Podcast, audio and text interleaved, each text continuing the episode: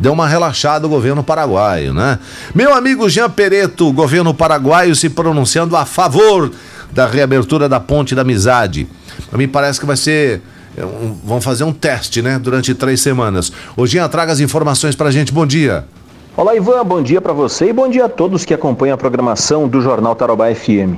Pois é, depois de muito tempo, mais de seis meses de espera, temos então o posicionamento do governo paraguaio pela reabertura da Ponte da Amizade. Após uma reunião envolvendo líderes do governo, também representantes da Prefeitura de Cidade do Leste e do governo do Departamento do Alto Paraná, foi decretado então a reabertura total da Ponte Internacional da Amizade a partir do dia 29, a próxima terça-feira. Isso acaba preocupando um pouco também porque o governo inicialmente queria fazer um controle rigoroso de entrada e saída, mas acabou sendo vencido pela população que foi às ruas, eh, realizou diversos protestos, tanto em Cidade do Leste quanto Pedro Juan Cabaleiro e ainda Porto del Guairá pedindo essa reabertura justamente para tentar salvar a economia paraguaia que não vem bem há bastante tempo. Essa reabertura ela acontece como uma experiência de três semanas. Se dentro dessas três semanas os novos casos de coronavírus se mantiverem sob controle e não tivermos nenhuma alteração muito grave, deve ocorrer então de fato a abertura definitiva a partir dali.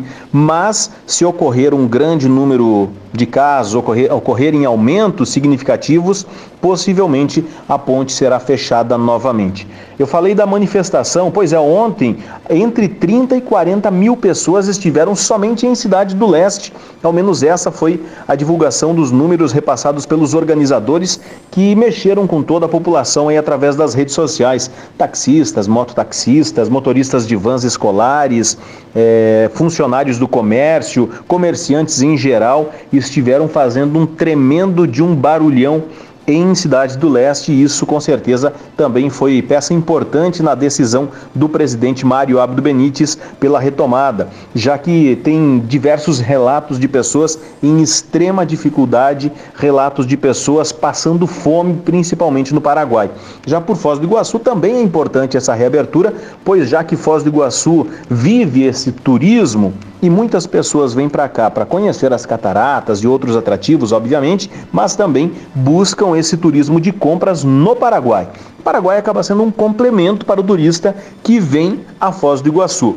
Vamos ver como tudo se comporta nos próximos dias. Obviamente, na próxima terça-feira estaremos lá acompanhando essa reabertura e atualizando você de casa que acompanha o jornal Tarobá FM. Da Tríplice Fronteira, em Foz do Iguaçu, Gian Pereto.